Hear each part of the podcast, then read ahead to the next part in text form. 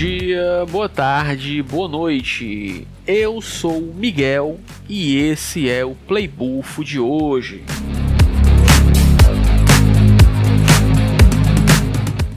Então, pessoal, o Playbufo de hoje é um Playbufo bem curtinho aí para fazer jus à sexta-feira. Então, você vai só ouvir aqui a notícia que eu vou soltar e depois você tá liberado aí para fazer o que você quiser, de preferência e jogar um gamezinho aí durante o seu fim de sexta, o seu início de sexta ou o seu final de semana. Eu vou dizer aqui para vocês de antemão que eu tô jogando Lies of P.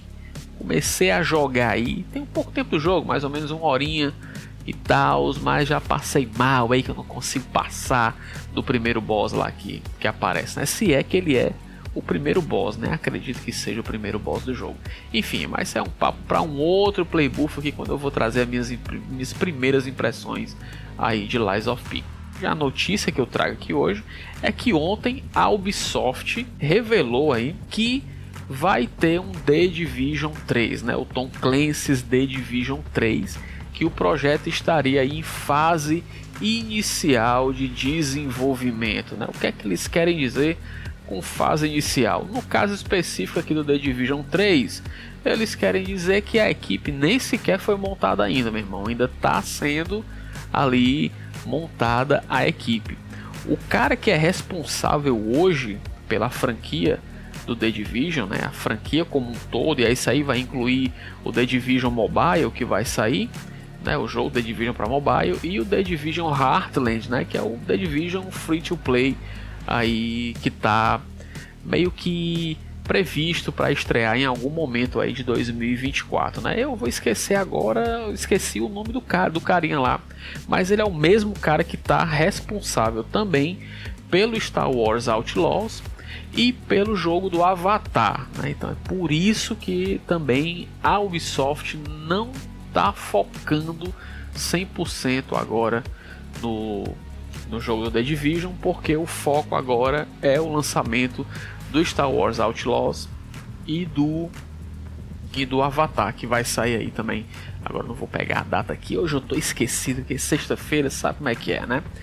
Enfim, cara, é para quem não jogou ainda o The Division, né? O The Division é uma franquia que iniciou em 2016 com o primeiro título, né, onde você é um agente lá da dessa organização aí especial que se chama Divisão, daí vem o nome do jogo, né, The Division.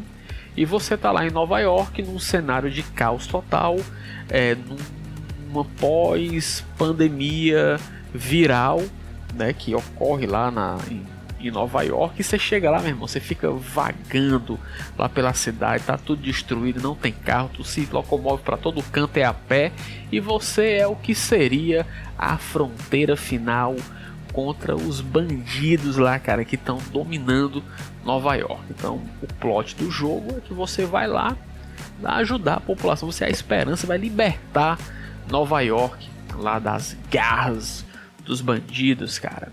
Enfim, The Division, para quem não conhece, é um jogo de tiro em terceira pessoa com elementos de RPG.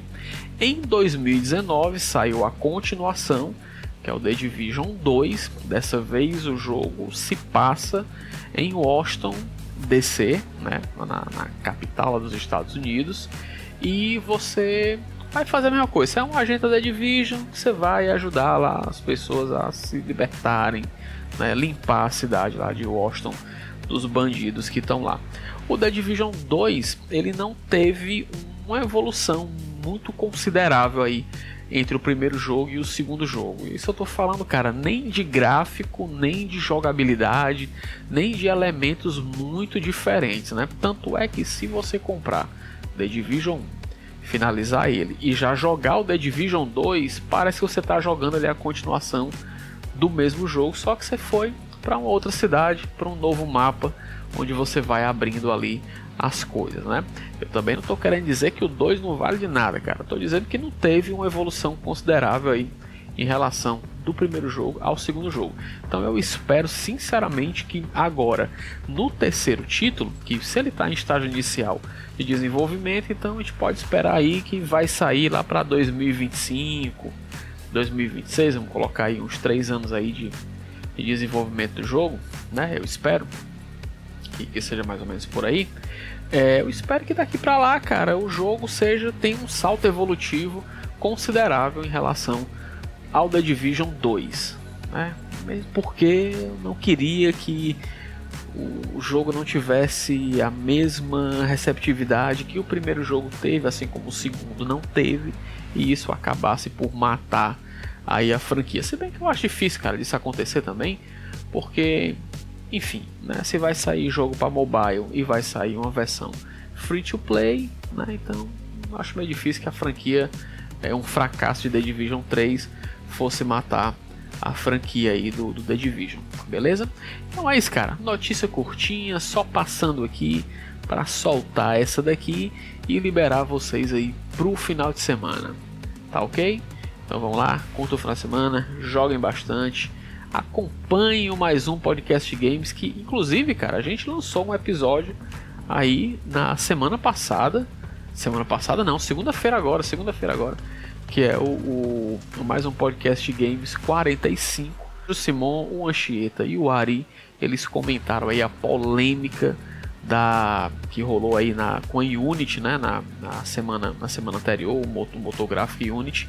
Eles falam também do que eles acharam, eles comentam lá sobre o PlayStation State of Play e a Nintendo Direct. Então vale a pena você voltar lá e ouvir. E também outra dica que eu vou dar para vocês: escutem o playbufo anterior a esse, que é o Sea of Stars, com uma, uma, uma primeiras impressões aí é bem completinho, viu, cara? Que o Anchieta deixou aí pra gente, tá bom? Então recomendo também que vocês escutem o playbuff do Sea of Stars e o mais um podcast Games 45, beleza? Aproveitem o final de semana. Eu vou ficando por aqui e até o próximo Playbook.